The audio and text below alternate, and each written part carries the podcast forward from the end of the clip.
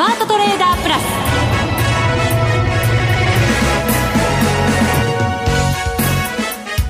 全国のリスナーの皆さんこんにちは。内田まさです。この時間はザ・スマートトレーダープラスをお送りしていきます。この方をご紹介しましょう。国際テクニカルアナリスト福永博之さんです。こんにちは。よろしくお願いします。よろしくお願いします、はい、さて日経平均株価5日ぶりの反落とはいえ16円安、はい、ということですからどう見ますか、ね、あのー、まあ確かに16円安ですよね。分かった。今日の高いところから見たらまあそれも結構伸び悩んでるよ、はい、それもありますしね、うん、あとは何でしょうかね。やっぱりあのえー、っと先物なんかを見るとですよ、はい、先物ってあの夜間取引の値段確か高値上回ってないんじゃないですかね。おそうですか。はい。あの夜間のですね高値が確か760円なんですよね。はい。はい。これがあの時間でいうと19時44分、うん、昨日の、うんうん、で今日の日中の高値がですねえっと750円750円あと10円まで、はい、はい、なのでまあ あのテクニハテクニカル派としてはですよ。ちょっと紙高値あのや 役職じゃなくて何でしたっけ？肩書き？噛んじゃいました？あのテクニカル派としてはですね、はい、まあ、やっぱり10円でも届かないっていうのはあんまりいい傾向じゃないんですよね、はい、でましてや夜間に高値つけてるっていうところなので、はい、まああのえーまあ、今晩の海外市場でどうなるかもありますしあとは、まあ、あの週末、明日日銀の金融政策決定会合もありますから、はい、まあ、そこで、あのまあ、今日お話したようなその760円の高値抜くようであればあの問題ないとは思うんですけどもし抜けなくてなおかつ、まあ、あの今日の日中あるいはあの夜間の安値をあの割り込むとか、うん、まあ、そういう流れになるとなんかあれよあれよという間にちょっとこう調整局面入りしちゃうのではないかなというですね。ここまでね駆け上がってきましたからそうですね。あの利食いももちろん出やすい水準ではきっとねはい、で動き次第ではというところはあるかもしれませんけどね。そうですね、であとやっぱりあの上髭が出てるっていうところが私はあんまりあのえー、よくないなと思ってはいるんですよ、はい、昨日も上髭今日も上髭ですからね。こういうのはあの毛抜き天井とかって言ったりするので、はい、あの内田さん、まあ、毛抜き使ってるかどうか知りませんけど。女性はよくあの美容用にね眉毛抜いたりとかで毛を抜くのに使うじゃないですか、はいはい、はい、なのでそういう毛抜き天井とかっていうのもですね、うん。まあ、海外だとあの毛抜き天井というかどうかわからないんですが ピンセットとは言わないと思いますけど。どういう意味なんですかこう。はい、挟んで取る？いやいやあの要はですね毛抜きをあの横にしてみれば、はい、高値2つじゃないですかあの要はダブルトップの意味なんですよ。あそういうふうに言うんですね、はい、あの毛抜きを別に上から見るとか 横から見るとかじゃなくてあの毛抜きの先の方を上に持ち上げて、ええ、であの、まあ、見てみると2つひげがあるように見えるので、まあ、それであのあくまでも形状なんですね。そうです形状です形状です。はい。というところだけちょっと気になるところではあります。まあでも5日線上回ってますしね。5日線は上向きですし。えー、えー、あとまあもう一つちょっと気になるところがあるのでそれも後ほど後ほど。お話したいと思います。はいわ、かりました、この後のコーナーで伺っていきたいと思いますえー、それでは番組進めていきましょう。この番組を盛り上げていただくのはリスナーの皆様です。プラスになるトレーダーになるために必要なテクニック心構えなどを今日も身につけましょう。どうぞ最後まで番組にお付き合いください。この番組はマネックス証券の提供でお送りします。スマートトレーダー計画よーいドン。さあ、それでは引き続き福永さんに分析をしていただきましょう。改めて日経平均株価今日は5日ぶりの小反落となりました。33,485円49銭で16円93銭安。ただ、5番寄り付き直後に今日の高値33,767円13銭というのをつけていましたので、はい、そこから見るとまあ300円弱ぐらい下で引けたということですよね。そうですね。はい、あの、まあ5番に今内田さんの話にあったそのね、上昇した一つの理由として言われているのが、あの、まあ、解散、まあ、選挙ですよね。解散総選挙、はい、衆議院の。で、どうもあの、まあ、ある党がですね、えー、明日あのえー、内閣の不信任案を出すのではないかというような、まあ、それで最終調整に入っているっていうようなことが言われてですね、で、まあ、あの、過去の経験則からすると、選挙イコール買いというようなですね、まあ、これまではあの与党が勝ってきたので、はい、選挙で安定政権につながるということから、あの、選挙で買うっていうような、あの、ことがあったんですよね。ただ、あの、まあ、世論調査なんか見てますと、意外と自民党の支持率が低かったりだとか、あとそれから東京都内での公明党との、あの、まあ、選挙協力が、はい、まあ、ちょっと、あの、まあ、今行われない見通しだと、見込みだと。ね、はい。なので、そう考えると、っていうような話もあったりとかですね。ですから安定政権につながるか、つながるかどうかっていうのは、まあ、なかなか見えないところではあるんですけど、まあ、そういうふうな理由もあったのと、あともう一つやっぱ為替が円安に触れていて、はい、141円台に入ってきたっていうところもあってですね、まあ、それが、あの、株の、まあ、特に先物の5バーの買いにつながって、で、まあ、そこから、えー、まあ、さっき内田さんの話にあったように、700円台つける場面があったと。いうところですよね。うんはい、で、まあ、そこから引けにかけてはやっぱり売られて終えているっていうところを見ますと、先ほども話しましたように、まあ、あの、先物が、こう、きっかけで、えー、結構買われて、で、まあ、あの、現物に、現物の買いにつながるっていうようなことが、まあ、特にあの、昼休み中に発表なんかがあったりすると、あの、5番のよりから先物が高いところで始まって、うん、で、現物に買いが入るっていうようなことがよくあるわけなんですが、まあ、今回もそういうケースで上昇して始まったんですけども、ちょっと値を保てなかったというところでしょうかね。はい、で、先ほどお話しましたように、まあ、これも繰り返しになりますけど、おまあ、夜間で760円という高値をつけていたにもかかわらず、現物は750、あ、失礼、あの、先物は750円、日中取引ですね。まあ、10円届かなかったと。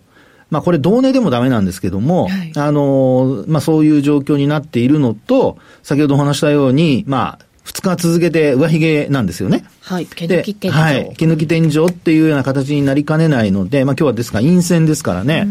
なので、えー、少し気になるというところなんですよね。はい。えー、で、あの、陰線って言っても本当8円ぐらいの陰線ですからね、今日。そうなんですよね。はい、チャートで見ると、ただの線に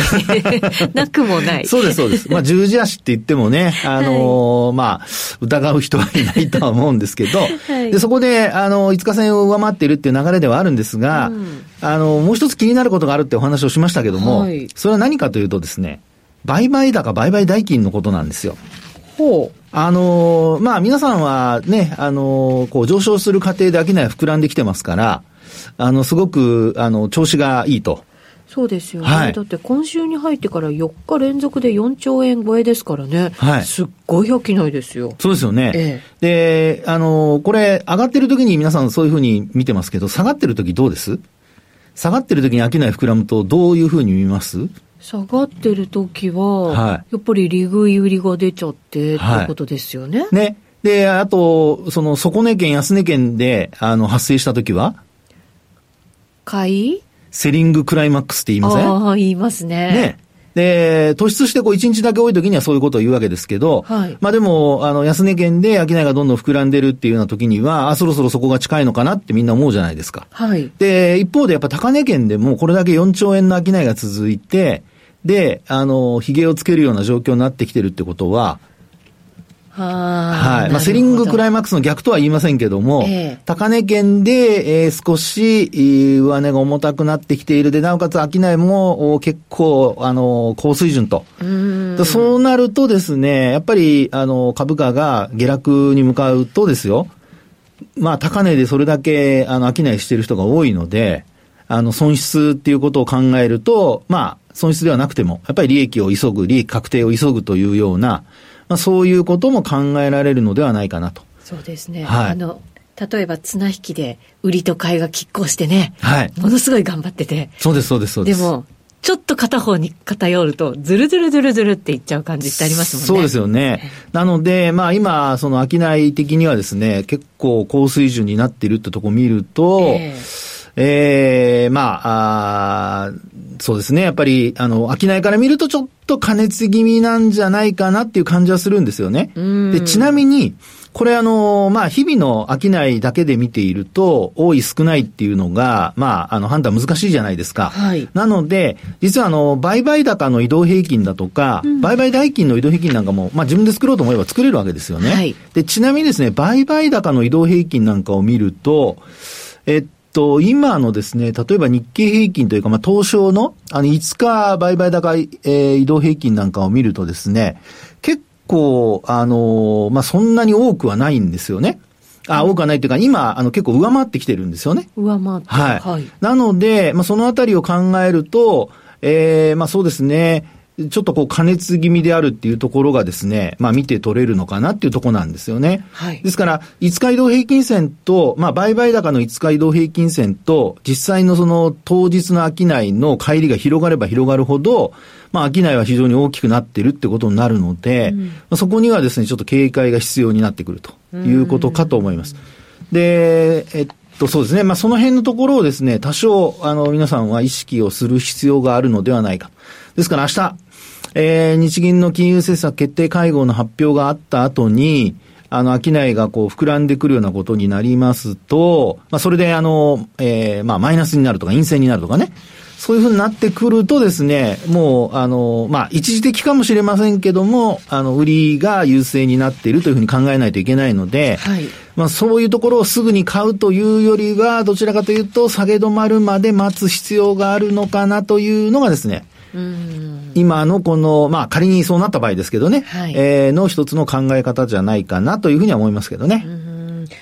ここまでこう上がってきて、はい、結構証券業界の中でも初めて経験してるみたいな、こんなすごい会をみたいな声も結構聞くんですよね。はい、はい。こういう中で調整に入るとするならば、はい。どうなんでしょうね、どういう形で調整をしていくのか、はい、なんていうんですか、その形、チャートの形であるとか、スピード感であるとか、時間軸であるとか、どんなふうにイメージすればいいんですか？あのー、基本はこれまでと同じだと思いますよ。うん、あの、基本的にはまあ5日線を下回るかとか、あるいは25日線で止まるかとかですね、まあ、そういうレベルの話だと思いますし、はい、あとはその過去の高値で不死になっているところ、例えば6月に入って、えー、まあ今回のように33年ぶりの2万7千円、あ、失礼、3万3千円台ですね。もう本当にあの水準がもうなんかね、長らく2万って言ってきましたからね。そうですよね、ごめんなさい。はい、えっとですね、日付で言うと、あの、6月の6日。6月の6日。はい。3万2506円っていうのが、6月に入ってからの最初の高値で、はい。その後、あの、水、木と一旦調整して。そうですね。S q の時ね。S q の時ですね。はい、そこから、あの、どんどん上がって、また上昇に転じたという形ですよね。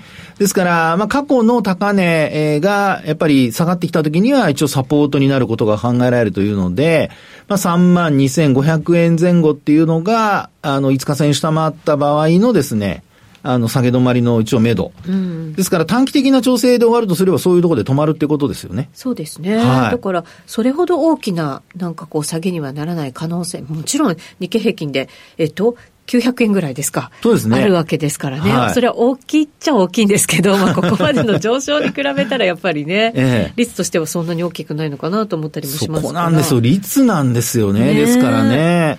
あの、まあ、えー、過去も、あの、日経平均の上昇幅、下落幅で見ると、大きい時ってやっぱりバブルの頃なわけですよ。バブルと言われている88年、9年ですよね。はい。まあ、あの時の下落率なんかがやっぱり1日1000円ちょっと動いたりだとか、そういうのもあってですね、私ももうそこはあの見て知ってるはいるんですけど、恥ずかしながら。はい。なので、やっぱり今のこの上昇局面で数百円上がって、ったっていうんじゃなくて、その倍ぐらい、もう5、600円上がるっていうのは、率で見ると全然大したことないので、まあ、そのあたりはですね、本当に価格水準が上がれば、それだけやっぱりボラも、あの、まあ、絶対値が上がるっていうんでしょうかね、変動幅が大きくなると。ただ、率だけで見ると全然、あの、大きな率にはならないので、そこはですね、やっぱり皆さん値幅で見るんじゃなくて、率で見るようにしていかないと、うん、ちょっとね、弱気に傾きすぎちゃうことが考えられるかなと。まあ、そこは、あの、注意しておく必要があるんじゃないかなと思いますけどね。はい。はい、今、短期的なお話でしたけれども、先週は、あの、中長期的にもやっぱり加熱感がかなり高まってるよってお話もありましたよね。はい。そこはやっぱり、でも関わってきませんか？ちゃんと覚えてますね、内田さん。覚えてますよ。学習してますよ。偉いですね、本当打ち合わせも何もしてないのにね。そうですね。まるで関係ないこと喋ってましたから。いやいや、本当ね、打ち合わせしろって怒られる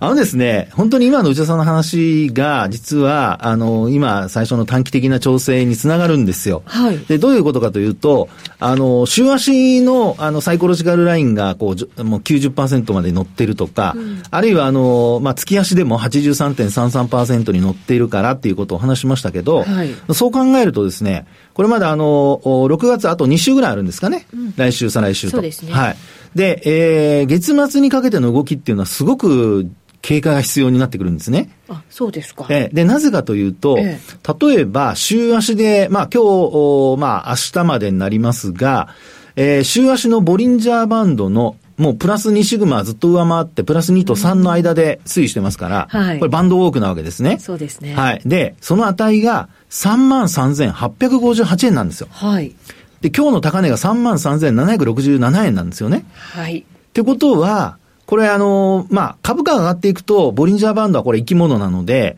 ええー、まあ、あの、えー、中心のあの、これは26周線使ってますけど、中心の移動平均線が上がってくると、ボリンジャーバンドの各値も上がったり下がったりとか広がるわけですね。拡大していきます。で、今日の時点では、今お話しているように33,858円。はい、ですから取引時間中に、た、おそらくこのじ、あの、価格を超えたとしても、その、まあ、要はバンドが広がらない、これ以上広がらないってなってくると、限界値なわけですよ。なので、まあ、ボリンジャーバンドから見た限界値というのをですね、ちょっと明日ぐらい、あの、つけに行く可能性も出てきているので、あの、中長期でもし、あの、超える、それからあとは届かなくなる。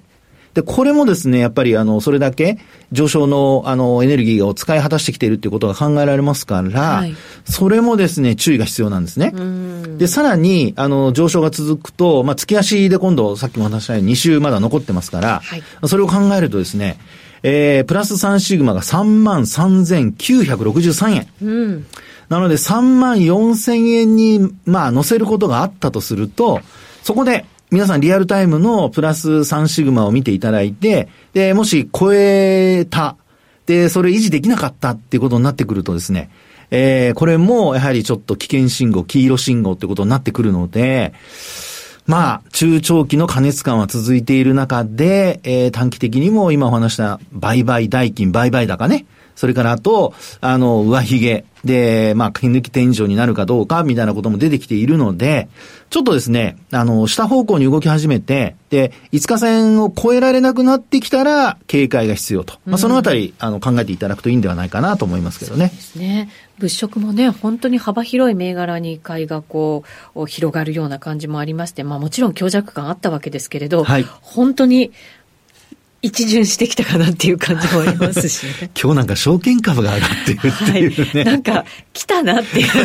感じが。自動車がね、今週週初とか週の初めに上がり始めて、はい、で、まあ、週後半になって証券、まあ、本来ね、昔だと証券株が最初に上がってたんですけどね。商いも増えてね。そうです、そうです。ありましたけど、はい、今ちょっと最後な感じじゃないですか。ちょっとね。なんかいよいよ来たなっていう感じが。ね、どうなんでしょうね。ですからね、そのあたりも含めて、循環物色がね、いよいよってことになると、まあ、それも含めてちょっとね、一応、一段、まあ、一旦っていうことだと思うんですが、注意していただきたいなというところでございます。はい、わかりました。以上、スマートトレーダー計画、用意ドンでした。続いては、マネックス証券からのお知らせです。投資家の皆様、マネックス銘柄スカウターをご存知ですか？マネックス銘柄スカウターは、マネックス証券に口座をお持ちの方が無料でご利用いただける日本株銘柄分析ツールです。マネックス銘柄スカウターでは、売上高や営業利益など重要な業績指標を過去10期以上にわたりグラフ表示することができます。自分でデータを整理する手間をかけずに、長期的な視点で企業を分析することが可能です。また、マネックス銘柄スカウターには、10年スクリーニングという機能がございます。通常提供されているスクリーニング機能は、直近の通期業績や今期の会社予想などを対象にすることが多いのですが、10年スクリーニングなら、過去10年間の業績や直近の四半期業績での銘柄選びが可能なので、長期視点で自分に合った銘柄を探し出すことができます。さらに、マネックス銘柄スカウターはスマートフォンへの表示最適化も行っているので、外出先などでも場所を選ばずスムーズに銘柄分析を行っていただけます。また、マネックス銘柄スカウターの活用術も、マネックス証券のセミナーやホームページで紹介していますので、ぜひご覧ください。マネックス銘柄スカウターは、マネックス証券に口座を開設いただくと、無料でご利用いただけます。マネックス証券の口座は、無料で開設できます。日本株投資の強い味方、マネックス銘柄スカウターをぜひお試しください。マネックス証券での取引に関する重要事項。マネックス証券が扱う商品などには価格変動などにより元本喪失、元本超過損が生じる恐れがあります。投資にあたっては契約締結前交付書面、目論見書の内容を十分にお読みください。マネックス証券株式会社、金融商品取引業者、関東財務局長、金賞第165号。スマートトレーダープラス。今週のハイライト。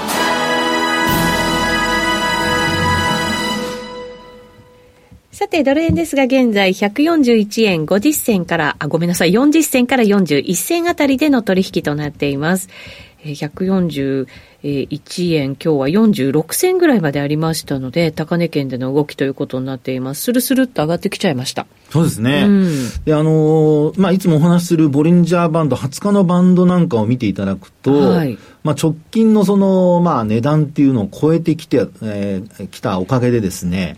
バンドが広がり始めてるんですよ。いや、なんかこれ、三角持ち合い的な感じになってたじゃないですか。はい。パンと上抜けちゃいましたもんね。そうですね。で、あのー、まあ、えー、っと、5月につけた高値が、あのー、まあ、そうですね、三者会談とかがあってですね。うんうん、レートチェックなんてありましたよね。はい、レートチェックなんかも、まあ、噂されて、えー、で、あのまあ、一旦その141円手前のところで、えー、上値を抑えられていたと。まあ、これが5月の29日あたりですかね、うん、価格で言うと。はい140円の91銭っていうのをつける場面あったんですけど、まあ、それを先ほど内田さんが話してくれましたように、もう抜いちゃってるわけですよね。はい、で、バンドが、まあ先ほど内田さんの話にあったように、こう持ち合ってる間、これやっぱバンドは、あの、だんだん収縮してきますので、でそこから、まあ今のその収縮っていうのはスクイーズってことになるんですけど、スクイーズからまあ広がるエクスパンションに変わっていってる最中だと。はい。でちなみに、あの、今日、今、あの、リアルタイムの141円の39銭あたりを見ていると、なんともうプラス1シグマを超えてきてるんですよね。で、20日の移動平均線で私が見ているところですと、プラスの2シグマが141円の19銭の後半ですね。19、まあ20っていうところでしょうか。はい。で、それを上回って今141円の39銭台というところなので、えー、ちなみにプラス3シグマが141円の97銭8銭。はい。というところですから、えー、まあ、142円手前まで、あの、言っても、まあ、ボラティリティ、ボリンジャーバンドのそのバンドの範囲内で考えると、まあ、おかしくはないのかなっていうところにはなりますよね。うん、そうですね。はい、これあの、150円台までぐーっと上がっていって、はい、で、こう、落ちてくるところで、一旦戻りを試したところが142円台とかっていうのありましたよね。そうですね。このあたりをね、目安に考える方多いと思うんですけれど。はい。えー、まあ一応ね、あの、まあ、も前の高値の目処っていうところが一つはポイントになってくるとは思うんですけど、はい、まあ戻り高値ですよね。で、そこで見ると、11月、これはあの、去年の11月になりますけど、まあ、そこで、あの、内田さんの話にあった、その、まあ、142円台というのがありまして、えー、11月の21日ですね、142円の25銭というのが、まあ、高値、戻り高値であるんですよね。151円から、まあ、本当に落ちてきて、で、ズドンと落ちた後に一旦戻すと。で、そこを超えるとですね、もう145円前後まで、あの、節らしい節がないんです。はい。で、その145円前後の節というのは、151円台乗せてから落ちてきたところでずっとそこを150、145円をサポートに、えー、揉み合ったところなんですよね。ですからそこを超えるのには、まあ何かしらこう材料が必要かもしれませんけど、まあ一応142円の今お話したような25銭あたりを抜けてくると、えー、145円ぐらいまで上、上値の節目がないということになってくるわけですね。はい。はい。ということで、まあ、日本株に関して見てみるとですね、為替の円安は、まあ、一応、今のところ、まあ、さっきのあの自動車だとか、いろんな輸出関連株から見ると、円安方向に触れ、触れてくれてる方が、まあ、行き過ぎはちょっと困りますけど、あのまあ、あ業績にはプラスに働くと。そうですね。はい、だからポジティブには捉えられる。で、あとは、先ほども話しましたように、まあ、この水準、ね、一度、一度その牽制した水準を超えてきているので、はい、さらにまた牽制などがあるのかどうか。だから本当は、まあ、三者会談とかって今後、まあ、またあるとすれば、あの、まあ、落ちる可能性っていうのはあるんですけど、ただ、あの、昨日の FOMC でですよ、利上げは一旦見送ったものの、また年内、2回の利上げの可能性があるっていうことを示唆したっていうふうに伝わってますよね。はい。なので、まあ、やっぱり先行きの利上げが、まあ、あると。で、やっぱりマーケットが一番気にするのは、あの、もう利上げが終わっちゃうっていうふうになってくると、例えば来月で打ち止めだとかなってくると、もう先取りして買わなくなるわけじゃないですか。はい。でも、年内まだ2回あるというふうに言われると、まだ6月ですからね。そうですね。あと半年ありますよ。半年ありますからね。はい。なので、そのうち1回が来月なのかどうかわかんないですけど、まあ、それ終わったとしてもまだもう一回あると。まあ、その時にまたなん、どういう発言になるかわかりませんけどね。でもそう考えるとですね、やっぱり、あの、目先の聞く人たちはですよ、ちょっと今ドル買っとこうかなっていうですね。で、ましてや明日、日銀の金融政策決定会がありますけども、まあ ECB も実際あるんですが、ちょっとなんか スルーされてますけどもね。そうなんですよね。はい。でも151円台ですからね、今ね。はい。ユーロは。うん、ちょっと私、9月にヨーロッパ行こうと思ってるんですけど、もうゾッとしますね。買っといた方がいいんじゃないですか。いや、どうですかね。今のうちに。今、まあ、それもね、ちょっと考えとかないといけません。まあ、あの、元話戻しますけど、あの、日銀の金融政策決定会合があって、で、あの、株価上がってきてますけど、はい、金融政策に変更がないと、修正もないと。そういうことでしょうね。ね今ね、マーケットはね、ね捉えてるでしょうね。はい。だとするとですよ、まあ、ドルだけではなくて、ユーロに対しても、あの、まあ、円が安くなる。うん、というですね、まあ、流れが出てくるかも。そうですね。今日だって円全面安ですからね。そうですよね。クロス円もぐんと伸びてますよ。はい。ですから、皆さんはですね、まあ今ちょっとドルを中心にお話をしましたけども、まあここからは、まあ日銀の政策が変わらない、あるいは修正等が出てこないとなった場合、まあ明日会見もありますけども、まあ、基本的にはですね、あのー、まあ、円安方向がですよ、まだちょっと続くかもっていうふうに考えた方がいいのかなとは思いますけどね。でも、もしアメリカが本当に打ち止め感出して、はい、それから日銀なかなかもう動けなくなっちゃうじゃないですか。あと2回、もしかしたら利上げしてくれるかもしれないわけですよ、アメリカが。はい。そしたら、日銀も動いた方がいいんじゃねっていうなんか気分になりませんかね、今のうちに。まあね、それがね、債券ショートするっていう人がまた出てきたりするわけですけどね。でも、どうでしょうね。まあ、景況感、あと株価の水準、それからあと ETF の問題だとかいろいろありますから、はい、まあ、ひょっとするとそのあたりを今回ね、いろいろ記者会見なんかで話すのかもしれませんが、もし何も出てこないとなると、まあ、やっぱり、あのー、方向性は変わらないと。そうですね。はい、ここまでの、あの、上田総裁の、感じだと何もしなさそうな感じはしますけどね。はい、まあ他にもね、理事の方いらっしゃいますから、どうなるかわかりませんけど、えー、まあでも明日の日銀金融政策決定会合の結果と、あと、えー、上田総裁の会見ね、中身は特にやっぱりちょっと見ておいた方がいいでしょうね。そうですね。はい。はい、えー、ドル円も今、今日の高値更新してきたところです、ね。お40銭台入ってますね。そうなんですよね。はい、すごいです。41円。私たちの話聞いてるんじゃない？どうなんでしょう。はい。ということで、そろそろお別れのお時間です。ここまでのお相手は、福永博之と内田まさみでお送りしました。それでは皆さん、また来週ま、この番組はマネックス証券の提供でお送りしました。